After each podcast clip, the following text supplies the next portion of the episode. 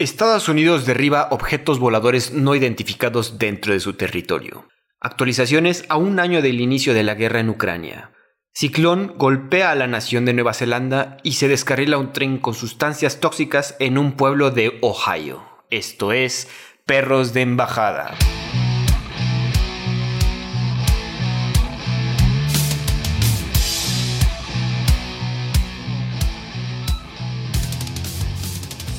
Amigos? Bienvenidos nuevamente. Yo soy Andrés Rojas, también conocido como Chad, y me acompaña mi coanfitrión, amigo y perro del alma, recién regresado de sus vacaciones, Santiago del Castillo. ¿Cómo estás, Santi? ¿Qué onda? Muy bien, mi Chad, muchas gracias. Feliz 14, día comercial, pero día del amor y la amistad al final. Feliz día del amor y la amistad, todo Día de San Valentín. de San Valentín. Felicidades a todos, un abrazo caluroso de parte de los amigos de los perros de embajada. Santi, pues hay varias noticias. Yo creo que sí hay que empezarle a dar con las noticias pues feas. Ya sabes que nos gusta entrar de lleno al asunto y traemos actualización de la situación tras los terremotos en Turquía y Siria. La actualización de fallecidos está alrededor en 36 mil. Creo que ahorita ya subió un poquito más. El, el último dato llegaba a los, llegaba a los 37 mil. Actualmente hay 1.2 millones de personas sin hogar además de que se evacuaron a 400 mil personas de las zonas de riesgo. Igualmente se han caído o colapsado o derrumbado porque estaban en peligro de caerse 7.500 edificios. Eso es un dato muy cabrón. El señor Martin Griffiths, líder de la ONU, comenta que la etapa de rescate está llegando a su fin y empieza la fase de recuperación con toda la ayuda humanitaria que está enviando gran parte del mundo. Además, el señor Griffiths comenta que la ayuda humanitaria no ha llegado a Siria. Bueno, creo que más bien eso comentan los, los, eh, el gobierno de Siria. Y a pesar de que el señor Bashar al-Assad, el presidente de Siria, dijo que permitiría la entrega de ayuda humanitaria en zonas controladas por los rebeldes.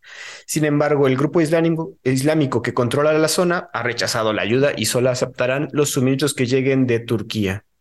Entonces también estaban comentando que armaron un corredor que pasara por Turquía para que esta gente aceptara la, la ayuda.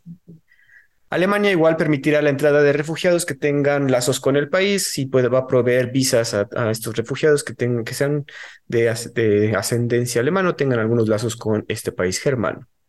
Por otro lado, en el dato importante y que así nos hace decir hijos de la chingada, perdón, Arrestan a 100 personas involucradas con la construcción de edificios que no cumplían los requisitos para resistir sismos. Estos señores, algunos de ellos, los captaron en cámaras, intentaban escapar del país y los agarraron en el aeropuerto justo antes de abordar sus aviones. Santi, ¿has escuchado algo interesante de lo que ha pasado en, Turquía y Siria? Oh, pues, ¿cómo no? Este, interesantes, hay muchísimas de esas, de esas noticias milagro y rescates milagro, ¿no? Claro. También el tema este de los arrestos, este sí, por supuesto que escuchamos de, de muchos arquitectos y políticos, inclusive hay mis cuidos de que lo estaban metiendo por brincarse protocolos, ¿no? Claro. Eh, a ver, de las noticias hay brutales. Creo que hace dos días eh, rescataron a un niño de dos años que estaba enterrado, porque duró enterrado creo que ocho días o diez días, una cosa así, y falleció toda su familia y él fue el único que sobrevivió. Y luego ayer rescataron a dos hermanos que han sido los, así el rescate más prolongado después del derrumbe, que fueron 12 días, una cosa así. Eh, los dos hermanos con vida, güey. Entonces, este, pues sí, ahora sí que historias hay muchas, este, sí, algo impresionante. Pero como bien mencionas, ya la, etapa de rescate empieza a llegar a su fin. Eh, y, y, pues empezamos con el tema de, de, recuperación, ¿no? Ya también después de 10 días, cuando se te cae un edificio encima, por más que lo haya sobrevivido, pues el hambre, el agua, eh, el oxígeno inclusive se te acaba, ¿no? Entonces sí es, es todo un tema. Ciertamente. Y pues, a ver, 7500 edificios este, derrumbados, eso te habla de que es un país que no estaba en lo más mínimo preparado para un, un temblor de, esta magnitud. Claro, güey. o sea, sí, ah, por, por, cierto, no sé si viste una nota, eso está bien interesante, de uno, una parvada de pájaros, creo que fue en Estados Unidos, que de la nada, sí, pero eran, no sé, millones de pájaros, de la nada se, se fueron contra el suelo y luego, luego, pues los que no llegaron hasta estamparse contra el suelo se recuperaron y salieron volando, pero se murieron como el 20%.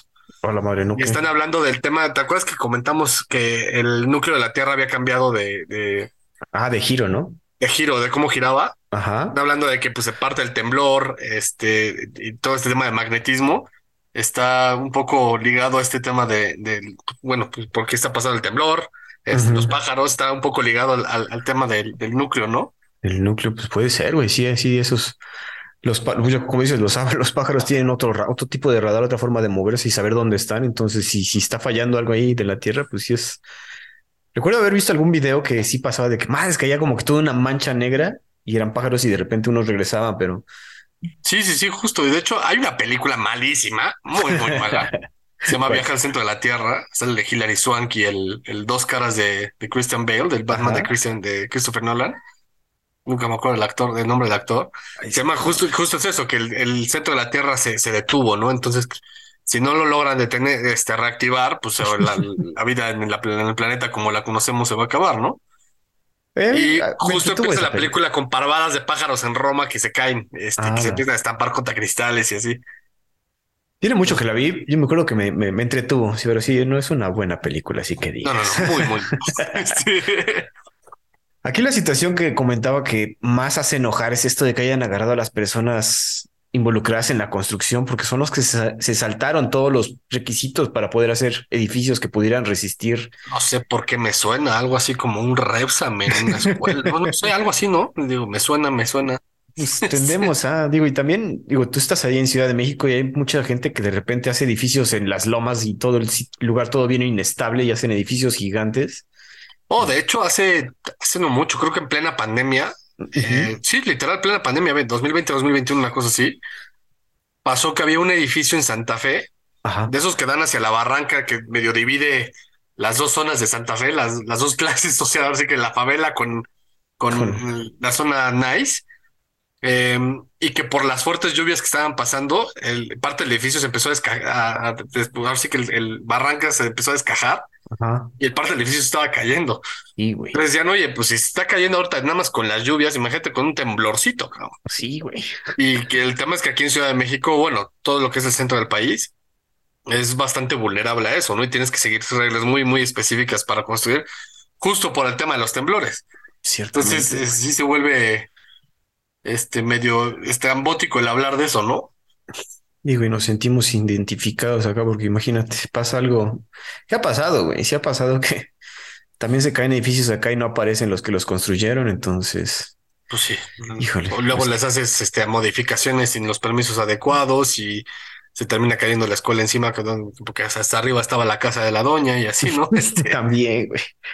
Ah, otra parte importante de aquí de las actualizaciones que dimos fue la situación en Siria, que sí, eh, pues todo el mundo quiere ayudar a Siria, pero está la situación de, pues que tiene bastantes embargos, que Estados Unidos tiene sanciones contra Siria, las cuales, pues muchos han comentado que no, que no van a afectar, o sea, que las sanciones que están impuestas no afectan la ayuda humanitaria.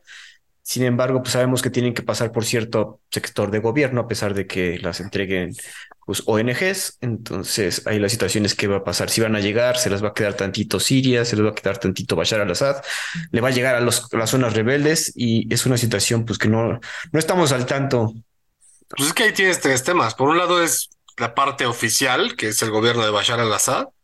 Por otro lado, los rebeldes. Y por otro lado, los intereses de todos los que están ahí metidos en, medio, cabrón. Claro. Eh, incluido Israel, Rusia, Estados Unidos, la Unión Europea, OTAN, este, pon el nombre que tú quieras. Entonces, sí es, sí es una situación complicada. No es, por ejemplo, cuando, cuando se ha pasado aquí en México en el 85, el 17, pues el México no se pelea con mucha gente, entonces pues llegan las ayudas. y lo más que nos preocupa es que los políticos no se lo vayan a robar, ¿verdad? Siempre. pero, imagínate, allá que es un país conflictuado, con una cuasi guerra civil y además guerras con el, con el exterior y con pedos con medio mundo. con medio mundo. Pues allá, por un lado, se lo van a robar los políticos, pero también se lo va a robar todo el mundo, cabrón. Entonces, este, pues sí, se vuelve algo, con, o sea, complicado de, de que la gente, por sí que pobre gente, la realidad, pierde todo y no tiene absolutamente nada. Ahora, también, y eso te lo puedo decir porque yo me dedico a los seguros hay, hay ciertas pólizas de seguro. Cuando tú tienes asegurada tu casa, yo sí la tengo, por ejemplo, y el que quiera me puede buscar para que se asegure su casa comercial. Comercial. Em, hay ciertos riesgos que las aseguradoras no cubren, por ejemplo, eventos de guerra, ¿no? Eh, y hay ciertos tipos de seguros que no te cubren eventos eh, climatológicos o hidro, hidroclimatológicos, ¿no? Ah, ok. En algunos casos podría, podemos estar hablando de un terremoto, ¿no? Cierto. Entonces hay gente que pues a pesar de que tal, vez tenía cobertura en su casa, se le cayó la casa y pues ni, ni con la cobertura. ni con la cobertura. Es importante siempre checar sus condiciones generales. Otro.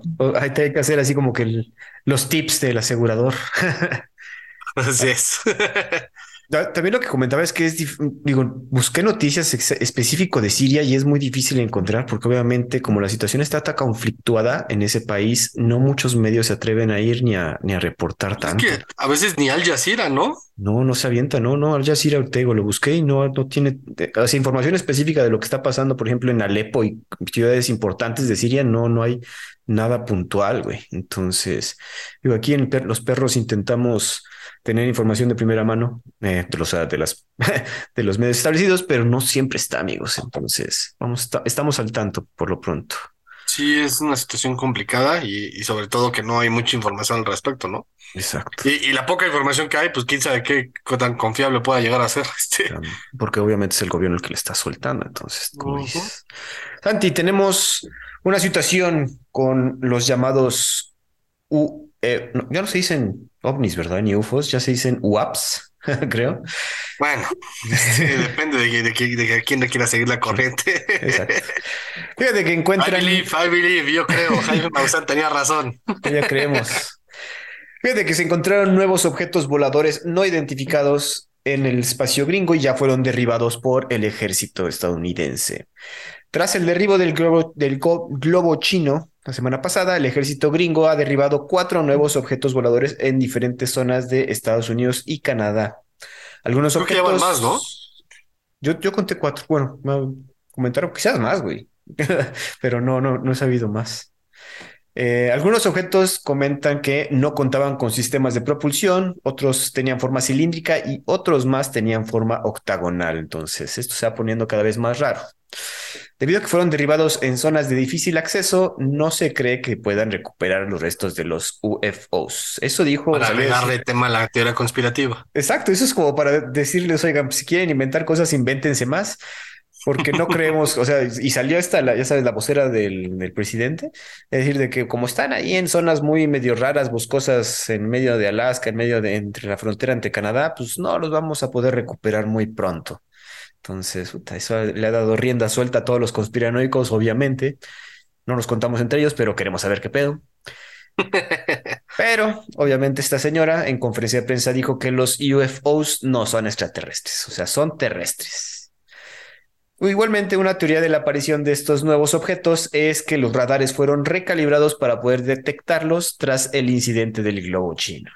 Santi, ¿Tú crees que sí sean extraterrestres? ¿Tú crees que sí hayan llegado? ¿Crees que el ejército gringo, digo, más bien, el gobierno de Estados Unidos nos está escondiendo algo? Son muchas preguntas muy interesantes en un solo trancazo, mi este, a ver, vamos por partes.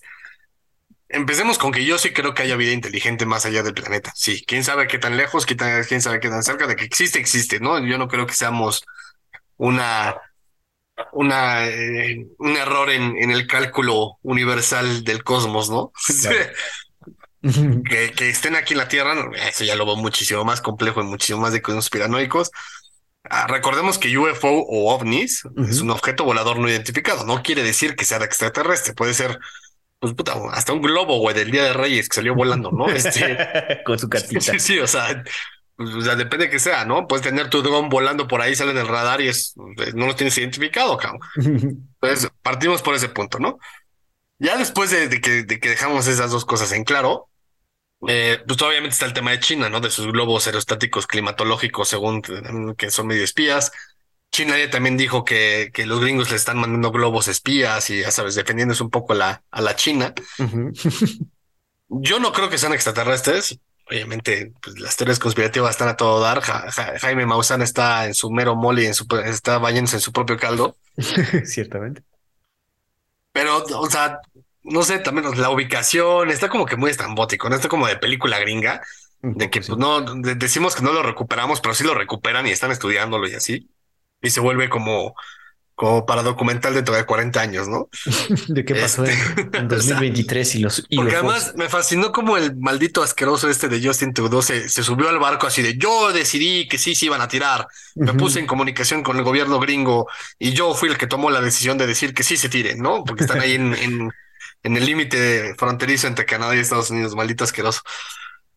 Este, pues sí, o sea, a ver, seguro es ahí un tema de, de espías, de, de, de, de tema, o sea, lo veo más plausible eso, un tema de. James Bond, de película gringa de espías, a un tema extraterrestre, ¿no? Por, por supuesto, o sea, no, no, no, no. A ver, si fueran extraterrestres, ya habría habido represalias o algún tipo de mamada así, ¿no? Que además se supone que hay un protocolo de la ONU para por si, para por si llegan los, los aliens, ¿no? Claro. Y ese protocolo es un comité que trabaja todos los días, es una noticia interesante. Todos los días trabaja y eh, son los que están encargados de establecer el primer contacto. Y de hecho, una de las reglas que se supone que todos los miembros de la ONU están de acuerdo en es que si llega una nave extraterrestre, lo primero que haces es no atacarla, ¿no? Entonces, no sabes qué tipo de reacción viene y además no sabes a qué vinieron. Exacto.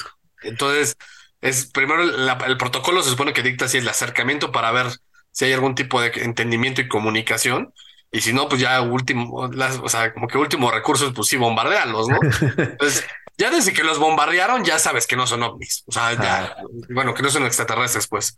Ah, bueno, está bien, gracias. Eso ya, sí, ya, pues ya, no son. Ahora, pues qué chingados son. Pues, güey, también puede ser hasta de un güey que vive en Alaska y que le gusta ser medio científico y mandó un pinche globo, o no sé, octagonal Ujú. para experimentar y le perdió el rastro, güey. O sea, Ciertamente, hay muchos loquitos, güey. sí, pues sí. Yo también estoy de Bueno, los acuerdo loquitos contigo. gringos es ese, ¿no? que sí les gusta hacer mamá, hacer estupideces, a ver qué pasa. Y tienen el dinero también. Digo, aquí hablando de dinero, ves que me mandaste ahorita la noticia, güey, de que cada, o sea, para derribar cada uno de las, para empezar con el globo chino, y cada uno de estos objetos voladores que fueron derribados se usaron misiles. Y cada misil cuesta la módica cantidad de 400 mil dólares, güey. Échale. Entonces, güey, digamos que como dices, fue John Smith subiendo su globito, güey, ya, ya hice- el gobierno ya usó 400, o sea, bueno, súmale esto, la- el, el uso del avión, el uso del jet, el pa- pagarle al piloto y un, aventarle un pinche misil de 400 mil dólares, ya es un gasto, güey. Entonces, Sí, por supuesto. O sea, Sin, sin duda, yo creo que es un tema de espías. O sea, eso sí es. Pues, pues sí, o sea, es un tema de espías, güey. O sea, es Lo un tema de que te claro. mando algo y a ver si lo descubres, ¿no? Y bueno, y esta teoría que dijeron de que ya como recalibramos los radares a, a detectar un poquito más arriba donde están estos globitos, pues quizás ya por eso estamos detectando tantas cosas, ¿no? Entonces, Claro, Pues sí. Eso es lo más plausible, pero pues sí. Ah, se nos, ilu- nos ilusionaba por lo menos tener un primer contacto en nuestra vida, pero bueno, ni modo, amigos.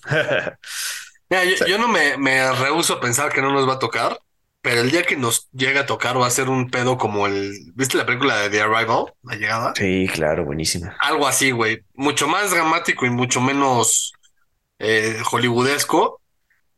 Pero sí, algo así, güey. Algo así. completamente inexplicable fuera del entendimiento humano y de la percepción y de la lógica que tenemos, güey. O sea, es- Exacto. Y no, yo creo que no va a ser tan bonito como esa película, va a ser más desmadre. sí, no, por supuesto que no, güey. Va a ser, o sea, porque al final, y eso es como regla de, de especie, ¿no? De-. Pasó cuando llegaron los europeos a América y pasó con otras, o sea, hay 18 millones de ejemplos a lo largo de la historia. Cuando, cuando haces el trabajo de viajar cuántos millones de años luz para llegar a otro planeta, no es porque vienes a investigar a ver cómo son los humanos, si son buena onda o no, ¿no? Vienes a por los recursos, cabrón, y a, Oh, a chingar a su madre el que esté enfrente, güey. Igual que lo de Avatar, güey. Los, los humanos llegaron al planeta de Pandora a comerse los recursos, güey. Les valió madre que hubiera una población indígena ahí, ¿no? Exacto. Así sería. Exacto. Pero bueno, Santi, tenemos actualizaciones de la guerra Rusia y Ucrania. Que cumple un año.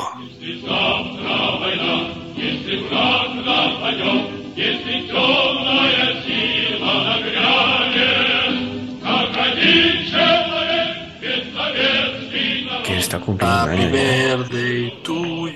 Qué feo cumpleaños, güey, pero bueno. Está cabrón. Tenemos varias, Santi, te voy a comentando varias eh, de las actualizaciones. No vamos a ahondar tanto en ellas, pero fíjate que se han dado nuevas batallas en las zonas y regiones de Buledar y Bakhmut, lo cual expertos señalan que significa una nueva ofensiva rusa, ¿no? Obviamente, como dices, un año de estar en guerra, vamos a celebrarlo empujando un poquito las líneas de, de combate, ¿no? Algo preocupante, vamos a ver qué sucede. Por otro lado, también se comenta que en estos momentos Vladimir Putin se está transportando usando un tren blindado en vez de un avión para evitar ser espiado y ubicado cuando esté de viaje. El señor, como bien sabemos, es un poco paranoico, entonces pues prefiere hacer uso de los ferrocarriles rusos. ¿Cómo ves eso, Santi? ¿Se te hace? Yo creo que eso ya te habla un poco del estado mental de tu tío Putin, ¿no? Este, sí, está cabrón. Como te dije, yo, yo ya lo desconozco, ¿no? Yo ya no, ya no lo sé analizar, ya no sé qué pensar de él, ya no sé. Antes era muy sencillo, ah, bueno, sencillo para quien sabe cómo estudiarlo. Pero antes, pues sí tenías algún tipo de directriz, ¿no? Ahora yo creo que sí ya está botado de la canica y ya te habla un poco del estado de ánimo y de mental, Mental del eh, señor. el estado mental que tiene, ¿no? Ya está completamente paranoico, tal vez con razón, pero pero sí ya está votado, güey. O sea, güey, es que como que siento que al en el ocaso de su vida el güey quiso revivir lo que vivió en, en, en su época de la, de la KGB Ujú. y que vamos, o sea, así de un poco vamos a hacerlo esto interesante, ¿no? Vamos a jugar espías y guerra- guerras nucleares. Híjole. Que además justo te acabo de mandar la noticia, ¿no? De que Ah, Ahí va, ahí va, ahorita la ponemos. sí, pues sí, o sea, Ah, a ver, seguimos. Diferentes embajadas en Rusia piden a sus ciudadanos abandonar el país para evitar ser reclutados obligatoriamente o ser agredidos. Obviamente, el principal país que está haciendo esto pues, son los Estados Unidos, porque oigan, no conviene que estén ahí en esos momentos, entonces por favor salgan. Igualmente, por otro lado, Joe Biden viajará a Polonia a final de mes para mejorar la cooperación y hacer reforzamiento de la alianza de la OTAN. Otro presidente, el señor Zelensky, recientemente visitó el Reino Unido y luego se fue para Bruselas, obviamente para pedir más jets para la guerra, porque obviamente no se los han dado al cabrón. no tiene fondo el hijo de puta. Acceso a Ucrania, acceso fast track a la Unión Europea y más sanciones contra Rusia. Incluso pidió eh, incluir en las sanciones al el sector nuclear, cosa que no es viable porque dependen todas las centrales nucleares que se usan, bueno, que están afuera de Rusia, obviamente, dependen de suministros rusos, ¿no? Parece ser que pues, Rusia ha seguido eh, desarrollando su tecnología nuclear y ha desarrollado toda una industria para vender al, al- alrededor del mundo. Entonces, pues eh, ahí sí, el gas ruso lo pueden cerrar. Parece ser que los suministros de, para las plantas nucleares de todo el mundo no podemos negárselo que los tiene Rusia. Tanto Rusia como la OTAN aumentan la fabricación de municiones. Tanta guerra ha, dejado los, pues las, ¿cómo se llama? ¿Qué será? Los almacenes de, de- de balas un poco vacías. Entonces, tanto la alianza de la OTAN como los rusos están buscando generar más municiones de varios calibres, ¿no? Todos los calibres que se están usando.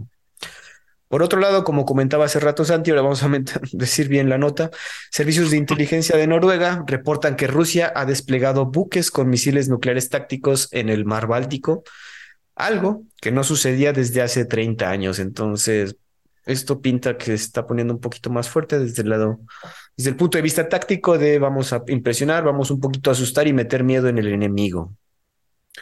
Finalmente, nueva presidenta de Moldovia advierte que Rusia conspira para realizar un golpe de estado en su país y cierra el espacio aéreo por unos tiempos, por un tiempo, el día de hoy creo que fue, para que pues, se puedan arreglar cosas, se, se puedan investigar si sí está llevando a, a cabo un golpe de estado, un coup d'etat. Entonces, otra situación. Santi, de todo lo que te comento, ¿cómo ves tus presidentes? El país se llama Moldavia, porque eso de Moldovia suena un poco a Moldavia, Avengers. ¿no? Ah, sí, cierto. güey. Moldavia, y el tema, el, el tema de Moldavia es, es muy interesante porque es una república que fue parte de la, de la Unión Soviética y que desde la caída de la Unión Soviética está partida en dos por un conflicto interno de gente que no quiere ser parte de Moldavia. Que Moldavia tiene una población que es como medio... Los, los moldavos Ajá. son como medio ucranianos. Este, O sea, como digo, han, han existido durante siglos, desde antes de la, de la época del, del- del Imperio Ruso inclusive, pero ah, tienen como que tres vertientes, ¿no? Están los que son moldavos como tal, los que son medio rumanos y los que son medio ucranianos.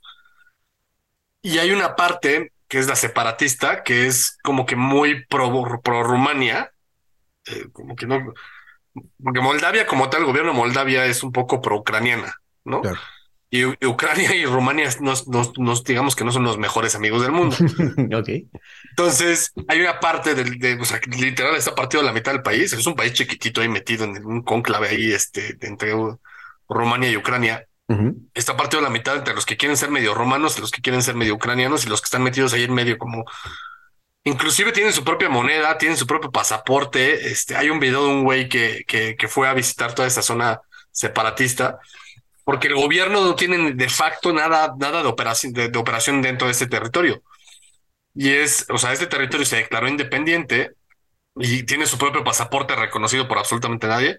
Tiene su propia moneda, que es, que es la moneda de, de uso ahí. Ajá.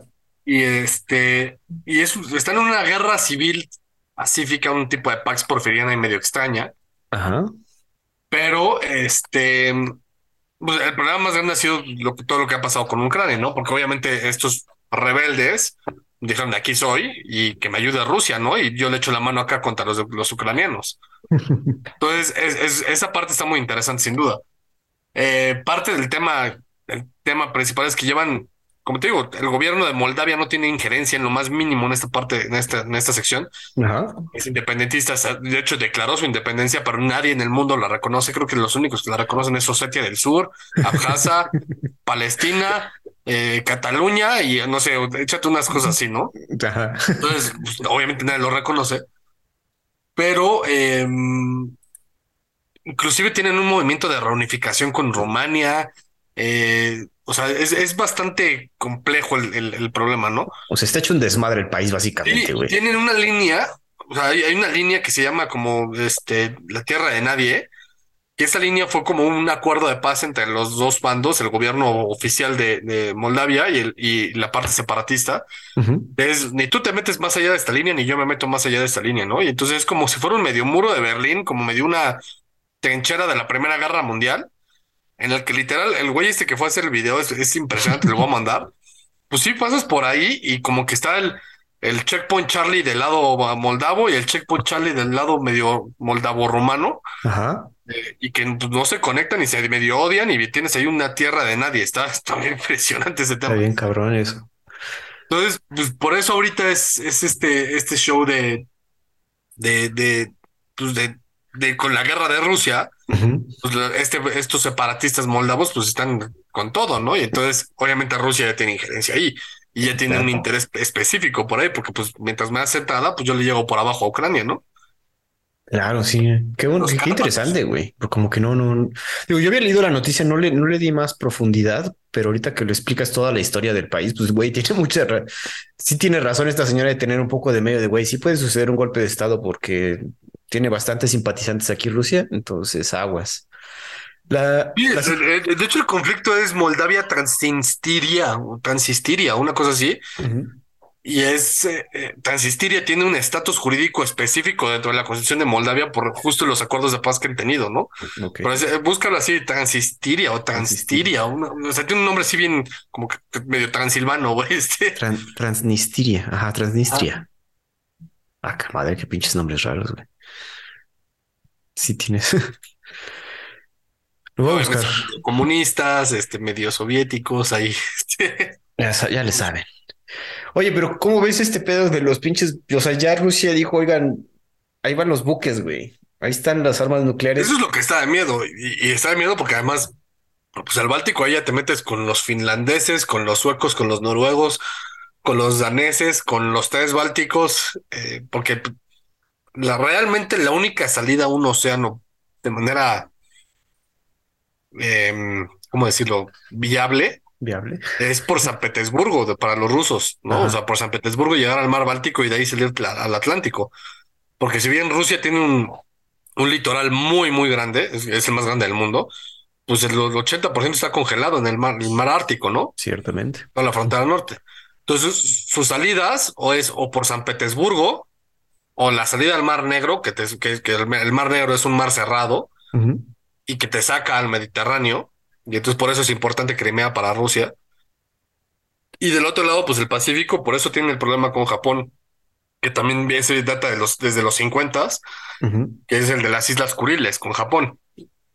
Porque ahí está Vladivostok y tienen las Islas Kuriles que tienen un estado ahí desde la Segunda Guerra Mundial, medio extraño, este que está justo enfrente de la península de Kamchatka, con pues las 18 millones de islas que tiene Japón, ¿no? Entonces, las, las, Islas Kuriles, Rusia dice son mías, los japoneses dicen no, estas son mías. Y desde la Segunda Guerra Mundial se están peleando. están peleando y, lo importante para Rusia es eso, porque son sus tres salidas al mar, es Vladivostok, Crimea y San Petersburgo. Pero y ahorita, eh, o sea, como dices, estos buques ya con misiles, ah, bueno, son, yo creo que son misiles intercontinentales y amenazan diversos países, no solo los Olvídate que son intercontinentales, son nucleares, güey. O sea, eso ya no me importa hasta dónde lleguen, güey. El tema es que son nucleares, güey. Eso es lo, que, lo que está peligroso. Bueno, olvídate de peligroso, lo que está de, de miedo, güey. Cierto. Y, esto, y este güey ya se está trasladando en, este incógnito y, y ahora sí que como en camuflajeado pues esto quiere decir que el güey ya tiene como ganitas de picarle el botoncito, güey. Hijo de la madre. Pero también, hijo, no, qué miedo, güey, pensar en eso. Pero también eh, al mismo tiempo no sabemos qué tantos buques ni submarinos gringos han de tener por ahí con. Han de andar por todo el planeta dando vueltas con. En caso de que este güey se ponga loco, ¿no? Ese también es el asunto. No sabemos qué tan ¿Qué tan distribuidos están los buques gringos ni, ni, submarinos? Pues es que, de hecho, en teoría sí. Este, yo te podría decir que te metas a mi tesis. no, pero sí sabemos. En la, en la sección de mapas, te incluyo yo los mapas de todas las bases militares que tiene Estados Unidos alrededor del mundo, dónde están posicionadas las bases en las que estacionan sus portanaves y dónde tienen las bases donde estacionan sus submarinos. Y eso va de, de la mano con la teoría de Mackinder, y, eh, que es el, el el rodeo geopolítico al Heartland, que el Heartland pues al final es Rusia. Y es un rodeo militar geopolítico brutal, que esa ha sido la reclamación de Rusia toda la vida, ¿no? Rusia siempre dice, güey, pues es que no es que yo sea agresivo, es que ustedes cabrones me rodean, güey. Entonces, si, yo no me pongo agresivo, ustedes van a seguir poniendo bases militares alrededor de mí, cabrón. Entonces, el tema va por ahí. Y, y, si bien no puedes saber exactamente dónde está el, el, submarino o el, o buque eh, nuclear, pues sí puedes tener más o menos noción de por dónde van los rusos y por dónde van los gringos, güey. Hijo, es que hay que estar al tanto, güey, porque digo, ya soltando buques aquí con armas nucleares. En fin. Amigos, vamos a estar al tanto que esto va en aumento cumplimos un año de guerra, entonces, pues todo lo que eso trae lo vamos a estar comentando aquí en los digo, ya por eso tenemos que hacer toda una sección de Rusia y ya tenemos que estar soltando todas las, las actualizaciones que se van haciendo. Santi, vamos a saltar a lo que ya ahorita están considerando uno de los desastres ecológicos más grandes de Estados Unidos. Fíjate que sucedió un descarrilamiento de un tren que transportaba materiales tóxicos en Ohio. Este tren transportaba una sustancia tóxica conocida como cloruro de vinilo, el cual vuelca en el pueblo de East Palestine. No mames, hasta. sí, güey. hasta Palestina, Estados Unidos, le está lloviendo, cabrón. Está, está, está, cabrón. Las autoridades decidieron hacer una explosión controlada de la sustancia para evitar una catástrofe peor. Eso fue lo que le dijeron a la gente del pueblo. Los pueblos cerca del descarrilamiento fueron evacuados, pero restaurados a los pocos días diciendo que ya no había peligro. Eso pues hemos visto que no. El cloruro de vinilo, esta sustancia que fue derramada, se vincula a diversos tipos de cáncer y al quemarse genera fosgeno, un gas altamente tóxico, el cual fue usado como un arma en la, en Primera Guerra Mundial. Entonces, ya desde ahí estamos viendo qué detalle este, este elemento está causando. Y decimos que o sea, dijeron, este descargamiento fue el 3 de febrero, estamos a 14, y cuando varios reporteros intentaron hablar del tema, fueron arrestados o silenciados, ¿no? Se han visto varios videos donde policías agreden a estos reporteros para que no den a conocer lo que sucedió. De hecho, esta noticia como que no es reciente, o sea, te digo, fue hace 10 días, pero apenas está saliendo toda la información, ¿no? Yo he empezado a ver mucha información. De hecho, hubo mucho movimiento en Twitter cuando fue la explosión o bueno, la, nube de humo, llamémosle. Sobre todo porque la gente decía, güey, ¿qué está pasando? No, no están diciendo nada en ningún lado. Y, la, y la gente que vivía ahí en, en Ohio, en los alrededores de East Palestine, hablaban de eso, ¿no? Así de, oye, Estoy viendo una nube de humo gigantesca que une como si fuera una explosión y no, no hay nada de información al respecto. ¿Qué está pasando, no? ¿Qué está pasando, cabrón? Entonces, también esa es la situación que también muchos están diciendo que hay cierta, cierto tinte de conspiración de que lo, del, lo de los misiles, la- bueno, el derribamiento de los UFOs tiene que ver para esconder esta, este desastre, porque sí es un desastre. Sí, sin duda. Tras el incidente, se han reportado muertes de animales en pueblos aledaños, tanto de peces, animales de granja, etcétera, tanto perritos. Igualmente, el Sindicato de Trabajadores de Ferrocarriles ya había advertido de este tipo de accidentes y es que estos trenes con sustancias tó- tóxicas pasan justo al lado de estos pueblos, ¿no? O sea, en la frontera casi casi de los pueblos, entonces se expone a que sucedan estas cosas. Santi, ¿cómo ves este asunto?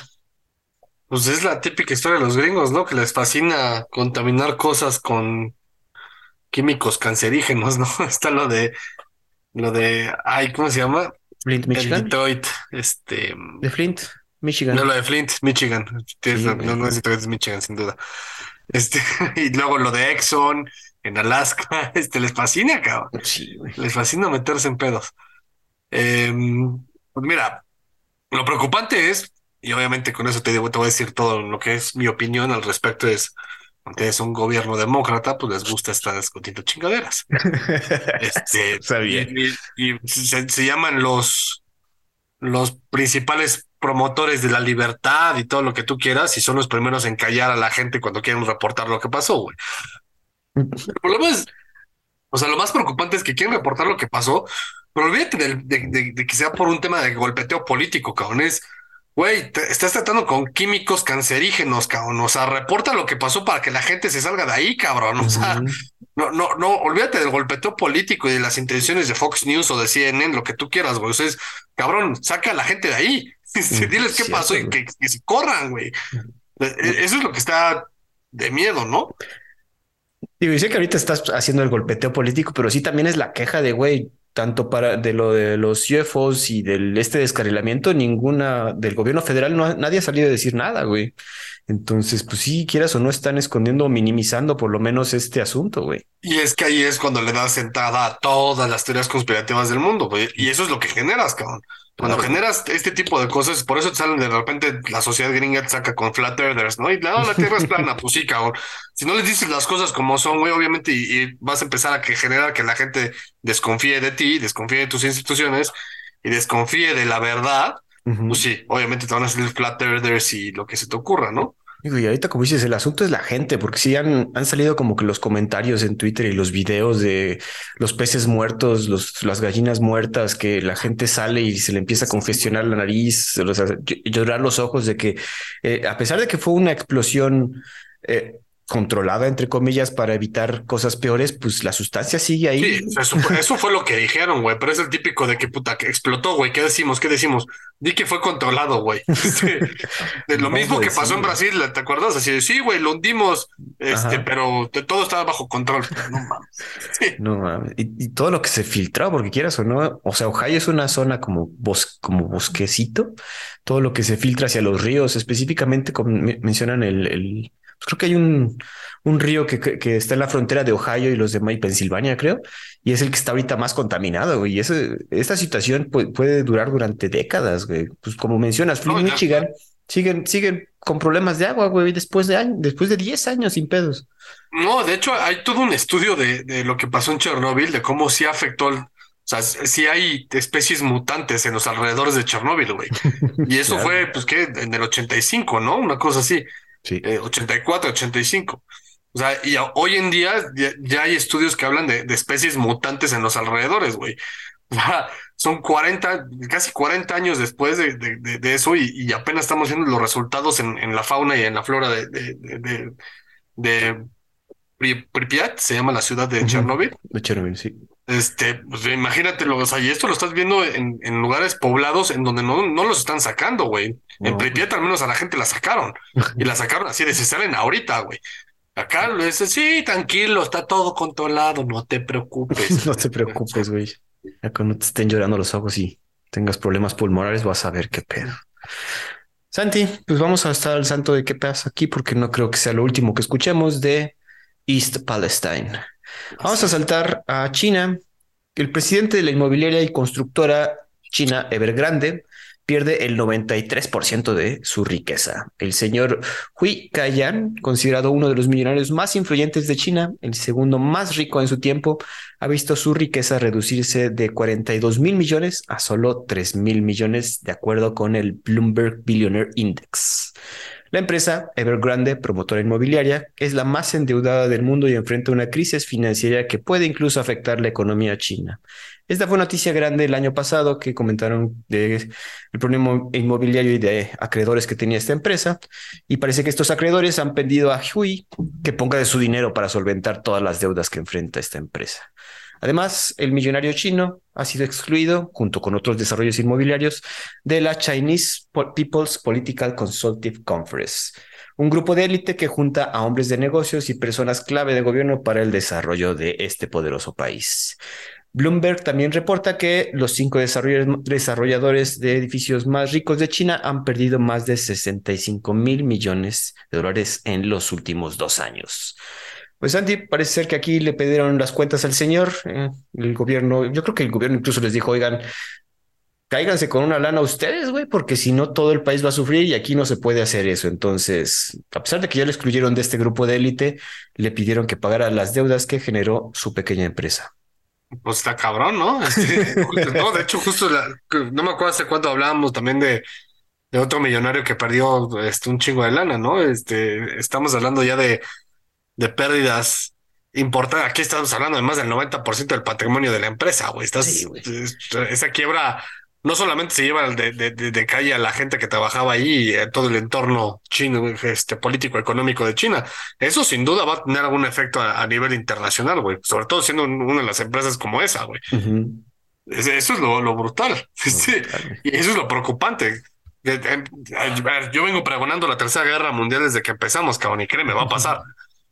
Pero antes de eso se viene una crisis financiera brutal, güey. Que estilo la del 2008 tal vez un poquito más intensa, güey que, en parte decían que eso, o sea, esta empresa Evergrande era la que podía generar toda esa crisis, güey, que em, de entrada iba a joder a China, ¿no? Pero las repercusiones iban a verse a nivel mundial, porque obviamente esta empresa y todo lo que generó, bueno, todos los edificios que generó, pues fue utilizado con diversos créditos que no solamente eran chinos. Entonces, va a ser repercusiones en, a nivel mundial, cabrón. Aquí la situación es que, güey, aquí aunque seas el millonario más millonario de todo China, pues si el gobierno te dice, oye, pues ya no vas a hacerlo, pues hay que cumplir, güey. Es el asunto de, güey, si la cagas con algo pues tan grande, obviamente la regañiza y el, el castigo va a ser de, de, su magnitud. Sí, sin duda. Y, además, o sea, olvídate el castigo. El castigo cuando, cuando pasan empresas occidentales, pues sí, te meten las bolsas, lo que quieras, pero los chinos matan gente, güey. Eso sí. Ahí sí no te vayas muy lejos, esos güeyes les vale queso, cabrón. Pues a ver qué pasa, Diego. Otra vez estamos al tanto de qué pasa en esta empresa china. Santi, vamos a bajar un poquito al hemisferio sur. Fíjate que el ciclón Gabriel, Gabriel, o sea, como nombre de Gabriel de mujer, deja a miles sin luz en Nueva Zelanda, en esta isla del Pacífico grande. Al menos 46 mil hogares se encuentran sin, luz y podrían pasar varios días para que se restablezca ya que las tormentas constantes dificultan los trabajos. Se ha declarado el estado de emergencia en nueve regiones afectando a un tercio de la población nacional, la cual es chiquita, son 5.1 millones de habitantes también autoridades de Oakland, la ciudad más grande, han evacuado a 50 hogares alrededor de un edificio que está a punto de colapsar. Eso solo por las lluvias. Entonces, dense cuenta de la magnitud, cómo está lloviendo allá. A pesar de que el ciclón aún no toca tierra, las tormentas han inundado carreteras, tirado árboles, dañado infraestructura eléctrica y han afectado el tránsito aéreo del país. Por lo menos 509 vuelos fueron cancelados entre domingo y lunes. El nuevo primer ministro, si recordamos, ya salió la amiga de Santi, la señorita, eh, ahí se fue el nombre, ¿cómo se llama? Jason. Creo que sí, Jason. El nuevo ministro Chris Hipkins ha declarado ahora sí el estado de emergencia nacional por las inundaciones y los fuertes vientos. Como comentamos, el ciclón todavía no toca tierra, un país que por lo general no recibe tanto golpeteo de climatológico, ahora las está sufriendo. Pues está con todo el clima.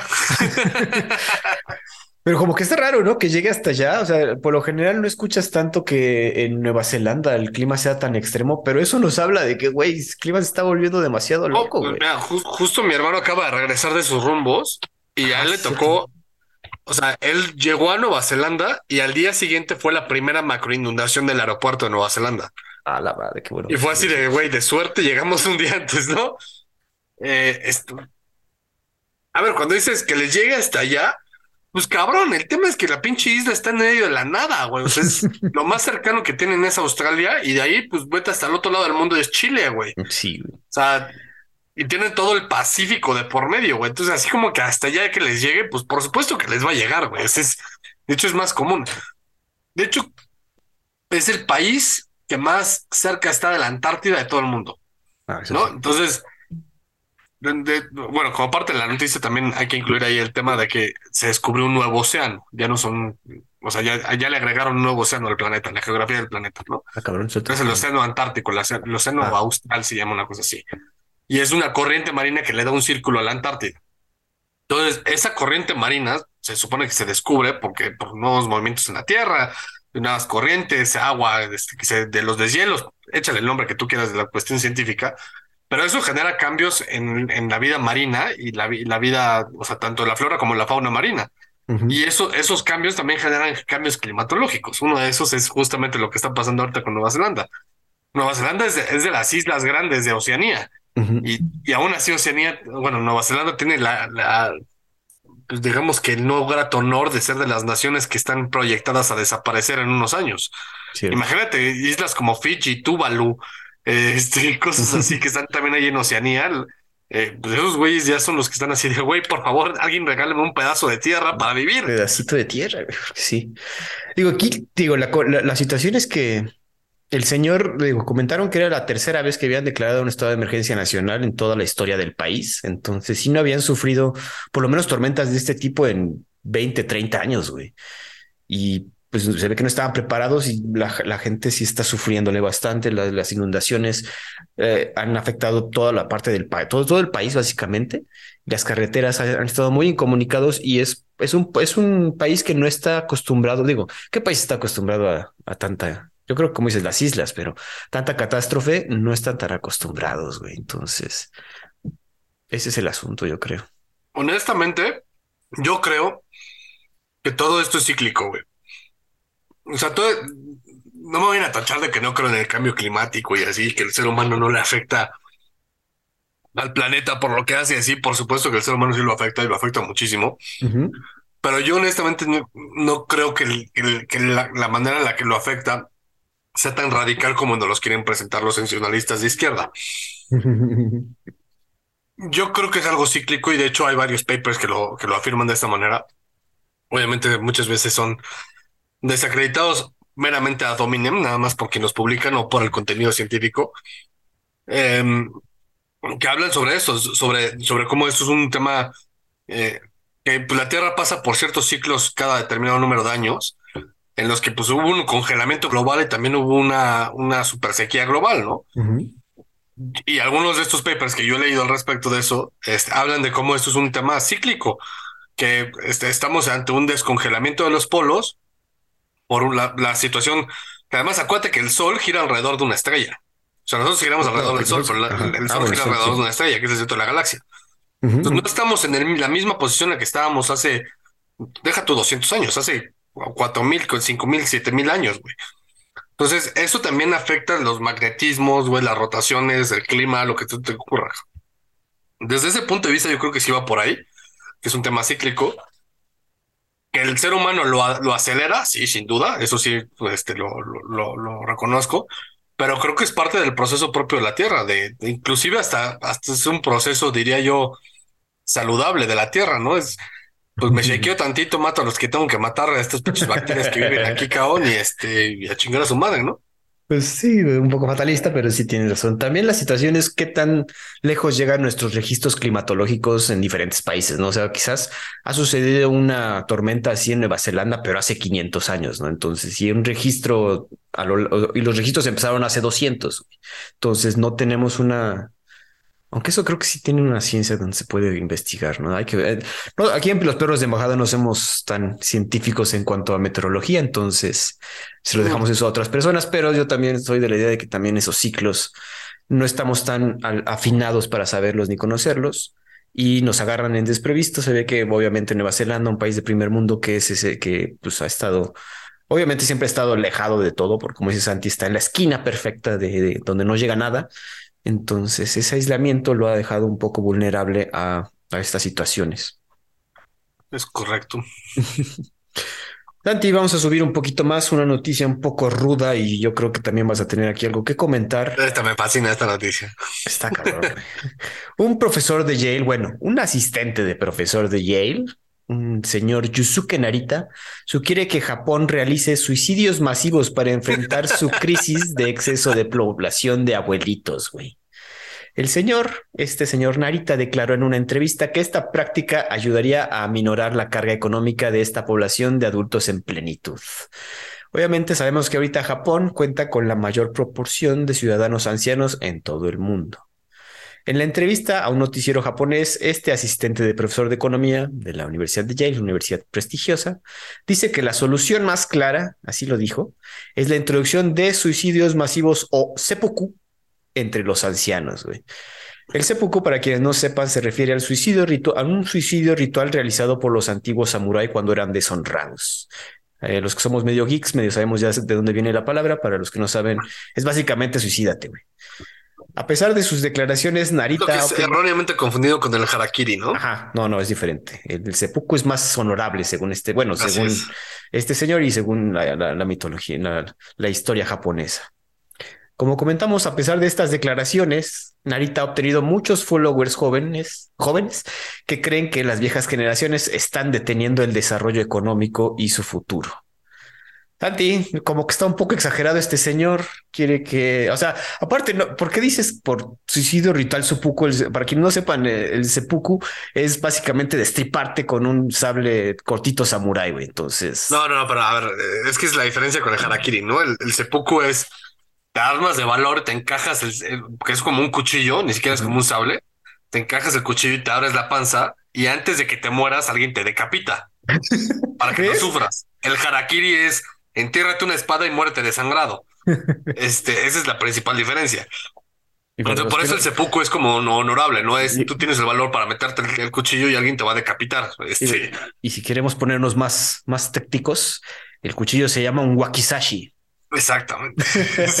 Como ven, sabemos un poco demasiado de esta historia, pero no mames, Santiago, no lo vamos a hacer. O sea, ¿quién chingados se le a, ver, a ver, lo más brutal de esta noticia es en qué momento pasamos de ser una civilización que honraba a, su, a, sus, a sus viejos, a, sus, elders, sabios, a sus. Eh, vaya, eran los que armaban los consejos y los que tomaban decisiones desde la época de las cavernas, güey. Claro. Y eran los que vamos con los viejos sabios, ¿no? Este, ¿En qué momento pasamos de ser una civilización que honra a sus eh, no solamente a los ancestros, pero quiero decir a, los ancianos, por ser quienes conocen, a decirles, güey, mátense, qué hueva vivir con ustedes. Sí, güey, necesitamos este que la economía avance, ¿no? Chingue. No, y además así, ah, ¿sabes qué? Me estorbas. Literal, pues, me estorba. Cabrón, o sea, ellos son los que, gracias a ellos existes y gracias a ellos tuviste la oportunidad de, de hacer todo lo que has hecho y ahora es mátate, hijo de puta. O sea, es, esa es la, ¿Te acuerdas cuando hablaba yo de que lo que más me preocupaba a mí fuera de un conflicto mundial, un conflicto económico y así es? Para mí lo que más me preocupa es el tema social.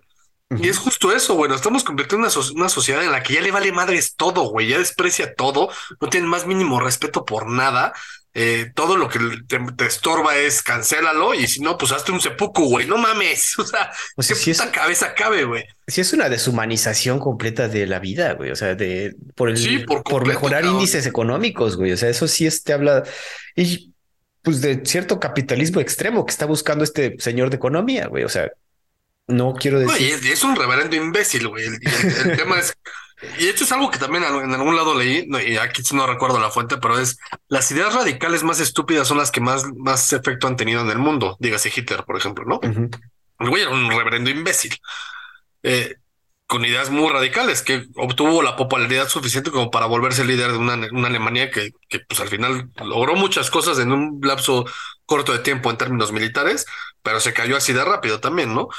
Este tipo de ideas tienen muchos followers o mucha gente que dice, sí, güey, ese güey es un puto genio, porque la gente está estúpida, güey. Además, como bien dijiste, ahorita los, los que más lo están siguiendo son jóvenes, pues sí, porque les estorban, güey.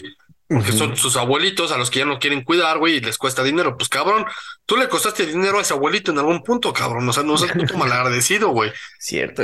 A mí se me hace, esta parte es la parte social que se me hace que es la decadencia y el libertinaje por completo que ha ganado.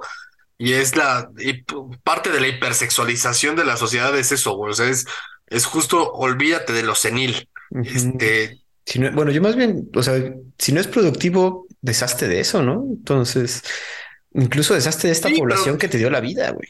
Y por eso justo está lo de ahorita de OK Boomers, ¿no? Y que los hipsters y que los millennials y los, y los centennials es para todo rechazar todo lo que les medio huela a boomers, que, ni siquiera saben lo que es un boomer. Eh, a, la generación X le llaman boomers, este, con no nada que ver. Y no saben ni siquiera por qué se llaman boomers. Eh, no saben cuál fue el, tema social político que, que, desencadenó que hubiera boomers. Y, ya hoy en día desprecian todo lo que les medio huela a boomers, nada más porque a alguien se le ocurrió algún momento decir, ok, boomer. Eh, eso es lo que, y ese tipo de, de, generaciones, los millennials y los centennials, que tienen ese tipo de wokeness de mente asquerosa, que, que tira de tirarse a la basura o hacer una convención mundial en Hawái y tirarles una bomba atómica, sí, esos sí son los que tienen que hacer seppuku, porque son unas, unas, unos rastreros sociales, güey, que no tienen ningún, ningún beneficio para con la humanidad, güey. O sea, así de radical yo soy, como este pendejo que dice que hay que hacerse poco para todos los ancianos. Estos babosos son los que tienen que hacerse poco, güey, porque esos güeyes sí no aportan absolutamente nada más que decadencia a la sociedad, güey. Yo, atribuyo más esta decadencia a la, al, al capitalismo, güey. O sea, sí, sí, entiendo tu punto, pero sí, y sí creo que la deshumanización se va acelerando con ciertos, con, con, cierta descomposición social que estamos viendo, que se está viviendo por parte de todas de estas generaciones más jóvenes que nosotros. Me estás rompiendo el corazón. Pero, en cambio, pero sí lo que declaró este señor sí está de, de, miedo. O sea que, y él de hecho se puso como ejemplo el muy cabrón, diciendo que le había costado mucho dinero mantener a su pobre señor, pobre mamá, güey. Entonces, y por eso quiere deshacerse de todos los viejos, güey. Entonces. Pues sí, hijo de puta, y durante 18 años te mantuvieron, mínimo 18 años te mantuvieron a ti, cabrón. Cierto. Yo no, a ver, honestamente, yo no creo que sea culpa del capitalismo. Yo creo que es culpa de los vicios que puede traer consigo el capitalismo, que no es lo mismo. La conclusión, ajá. Eh, sin duda. Entonces no es culpa del capitalismo. Eh, pero, pero sí, güey. O sea, es, es que es, es justo eso. O sea, es esos vicios generan a, gente. De hecho, hay, un, hay un dicho muy famoso que es eh, tiempos duros generan hombres duros.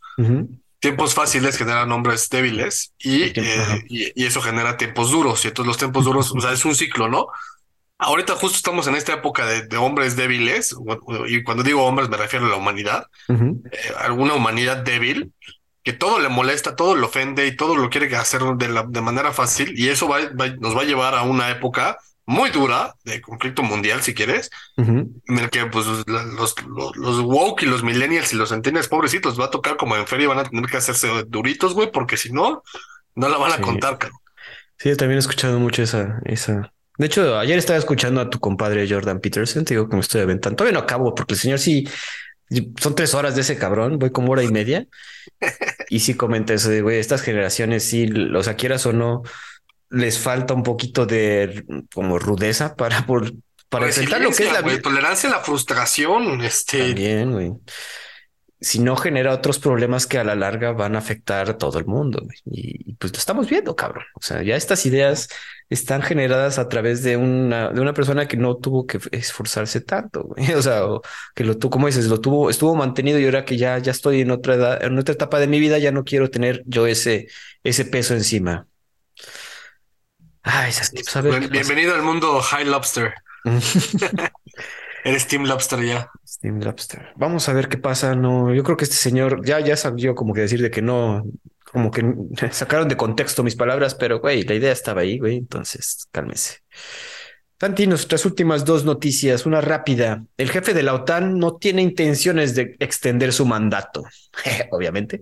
El señor Jens Stoltenberg, el oficial civil de más alto rango, dejará su puesto en octubre.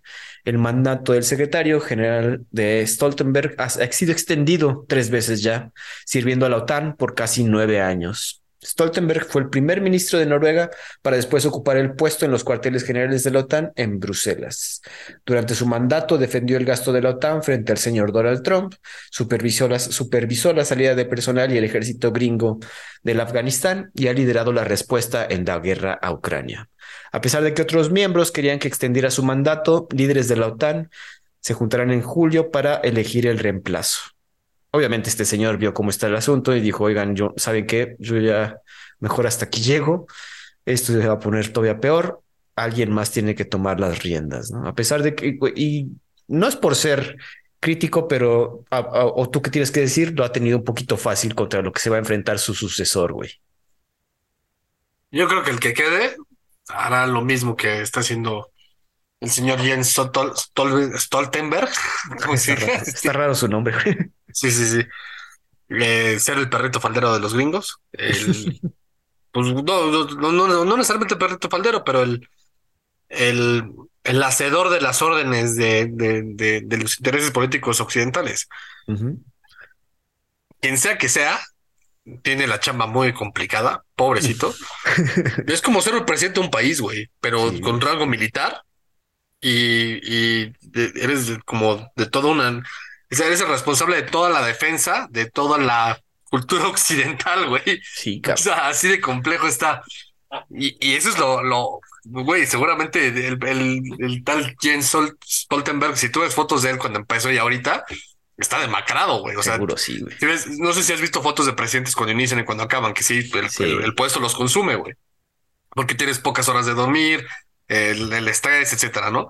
Este güey le fue, sí le ha ido como en feria. Busca fotos de él y cuando empezó ya, y fotos de ahorita, güey, sí le ha ido como en feria el pobre cabrón. Estoy viendo ahorita, sí. Eh, yo creo que poca gente es, es capaz y está dispuesta a enfrentarse a cierto tipo de sacrificios como este.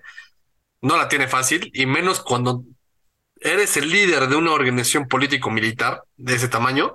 Pero además que no puedes hacer lo que tú quieres, sino que tienes que dar, rendirle cuentas a toda una serie de países, pero principalmente a un país que es bien pinche barrenchudo como es Cierto.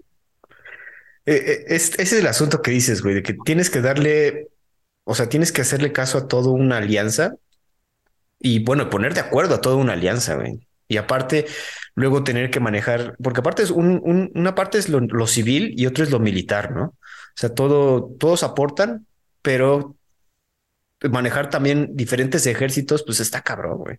Digo, yo digo que la tuvo fácil porque no tuvo tanto más que, bueno, ver la supervisión de sacar a los ejércitos de Afganistán y ahorita la respuesta contra Ucrania, pero pues en sí, en sí, ahorita la respuesta es, estamos atentos a ver qué pasa, ¿no? Eh, su sucesor, no, su sucesor va a tener que tomar decisiones más clave y más fuertes si esta guerra, como lo predijimos, sigue, a la, sigue por más años, güey. Sí, pero a ver, o sea, el tema de, por ejemplo, de Afganistán, es, güey, es la pinche guerra del, de la década de los gringos, güey. Ahí, ahí vamos, ¿no? Vamos a hacerle caso a los gringos.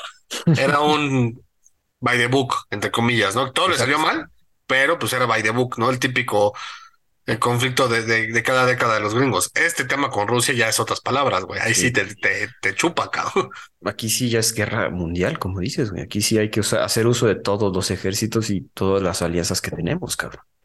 Sí, porque además ahí la amenaza sí es contra, contra pues, tu área geográfica, ¿no? O sea, tu, tu, pues, tus países, pues. O sea, la Unión Europea.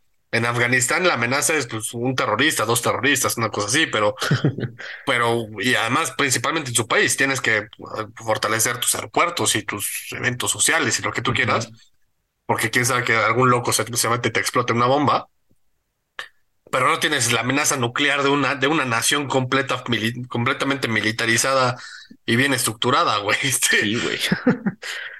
Ah, pero bueno, digo, va a ser la, yo creo que esta es ya la prueba de fuego de, la OTAN y pues va a hacer uso de, pues para lo que fue creada, ¿no, güey? Defender, a ver qué pedo. Pues sí.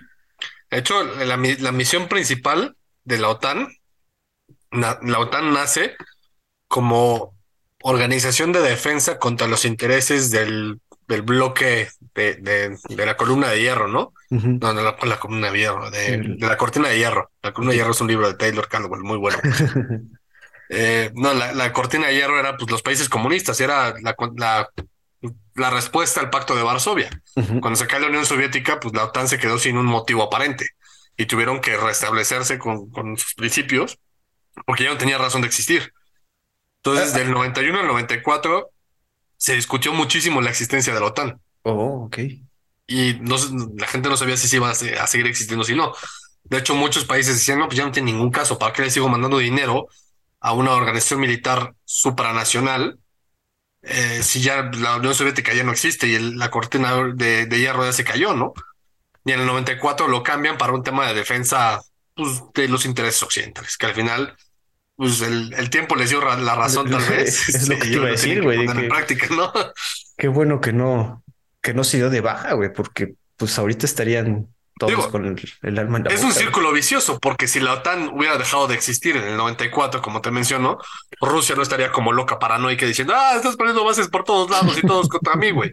Entonces es un what muy extraño, ¿no? Es un what muy extraño, qué interesante, güey. Pues bueno, Santi, vamos a ver qué pasa. Vamos a ver cuando escojan a su nuevo líder y pues qué chamba tiene el señor. Hay que ver qué pedo. Se va a tener que rifar. Santi, la última noticia está un poco chistosa. Recientemente hablamos de la situación de la hambruna en Corea del Norte y pues parece que el señor Kim Jong-un tiene, otros, tiene otras cosas más importantes en la cabeza, como por ejemplo que su hija sea la única persona con el nombre de Jae, Yu Ae en todo el país. Autoridades norcoreanas han solicitado a las mujeres y niñas cambiarse el nombre, que tengan Yu-ae, entonces tienen que cambiar. El Ministerio de Seguridad de distintas ciudades ha pedido a las personas con este nombre a acudir al departamento de registro para realizar el cambio en las actas de nacimiento. El nombre de Yu-ae se reservará para las personas con la mayor dignidad. Y esto es porque la hija de Kim Jong-un se llama Kim Yu-ae y se cree que tiene 10 años porque obviamente no tenemos tanta información y fue presentada en un desfile militar de misiles el año pasado. O sea, como se tiene que presentar a un niño, cabrón. Nada de que baby showers, nada de que güey, 15 años, no, cabrón. En un desfile militar con misiles nucleares pasando enfrente de él, cabrón. Un año antes de tomar el poder, hay que recordar que Kim exigió que las personas que tuvieran el nombre de Kim Jong-un o Jong-un también hicieran el cambio de identidad. Güey. Sandy, eh, nuestro tirano favorito está haciendo mamadas, ¿cómo ves? Eso te habla de la megalomanía que tiene esa familia, ¿no? Este, sin duda es un, es un tema de megalómanos y, y es aparentemente es un puto virus hereditario, cabrón. Que el abuelo era así, el papá era así y este güey es así, cabrón. O sea, traen toda una mentalidad ahí de megalomanía, maníacos bastante interesante. Eh, y pues sí, como dices, esta niña, olvídate de la quinceañera, güey. Esta es una verdadera princesa, hijo de puta. este, todo lo que quieras a tu alcance y tú eres la dueña del país, güey. Quieres 500 vírgenes, te las, te las dejamos, cabrón. Este, está, está como de cuento de fantasía, película de terror, slash comedia, güey. O sea. Sí, cabrón. Hablando de películas de terror y comedia, apenas vi la de la que prohibieron por un rato, la de The Interview con Seth Rogen y James ah, Franco. Sí, sí, sí. Ay, qué pendejada, güey, pero. Pues es el tipo de películas con esos güeyes, o sea, es como la, fiesta de las salchichas, güey, es un pinche show de comedia acerca de un tema políticamente controversial. Este, pues es como cuando Dennis Rodman decía que era el mejor amigo de este güey, ¿no? Y que él, iba a negociar la paz entre Corea del Norte y Estados Unidos. Cabrón, eso, o sea, es, para, el, líder norcoreano, Kim Jong-un, fue así como que sí, güey, vente para acá y yo te entretengo un ratito, ¿no? Porque vean que estamos bien en buen pedo, ¿no? Pero no mames, esas son mamadas, cabrón. O sea, además, el nombre de una persona, güey. Además, olvídate de que a partir de hoy ya no se pueda. No, es los que ya se llaman así, vengan al ministerio a cambiar su nombre, güey. O sea, what the fuck. De a huevo, güey. O sea, no, no es de que quiera, señorita, mamá, hija, ven, ven todas vengan a cambiar el nombre. Ah, qué pinche desmadre, güey. Ah, cabrón, güey. Este es un, es un pedo de. No, no me acuerdo. Hay, hay, un término para eso, pero es cuando la gente se cree Dios. Este, es una megalomanía, pero es como una deificación, una cosa, no sé. Sí. Es cuando tú, tú, mismo te crees Dios, güey. Y estos güeyes es lo que lo tienen, cabrón. Porque de hecho, sí les enseñan a los niños en Corea del Norte que el líder en turno es este equivalente a una deidad, Infalible, como dicen, no, no caga, no, no vea, es perfecto. Además, por ejemplo, güey, tú sabías que según ellos, Corea del Norte ganó el Mundial del 2010. Ajá, algo así me dijiste, ¿no? Que ese güey es campeón en varios deportes olímpicos, güey, según los coreanos, los norcoreanos, güey. Así es, o sea, así de está el mundo, güey. Bueno, por lo menos nos ayuda, a pesar de que es una potencia nuclear, nos ayuda a despejar un poquito con sus pendejadas, unas noticias y un episodio un poco, bueno, un poco exagerado en cuanto a tragedias, cabrón. Santi, pues yo creo que eso sería todo. No si tengas algo más que agregarnos. No, no, sí que nada más por, por, por joder, güey, alguien debería de poner, los surcoreanos deberían de poner de moda ese nombre, güey. Este, Exacto, güey. Sí, nada más de güey. Ah, sí. Todavía se van a llamar Yu Ae, güey. así es, todas las surcoreanas que se llaman así, nada más por joder, cabrón. Ah, joder, cabrón. Pues Santi, nos escuchamos, amigos. Nos escuchamos la siguiente semana aquí en Los Perros de Embajada. Hasta luego.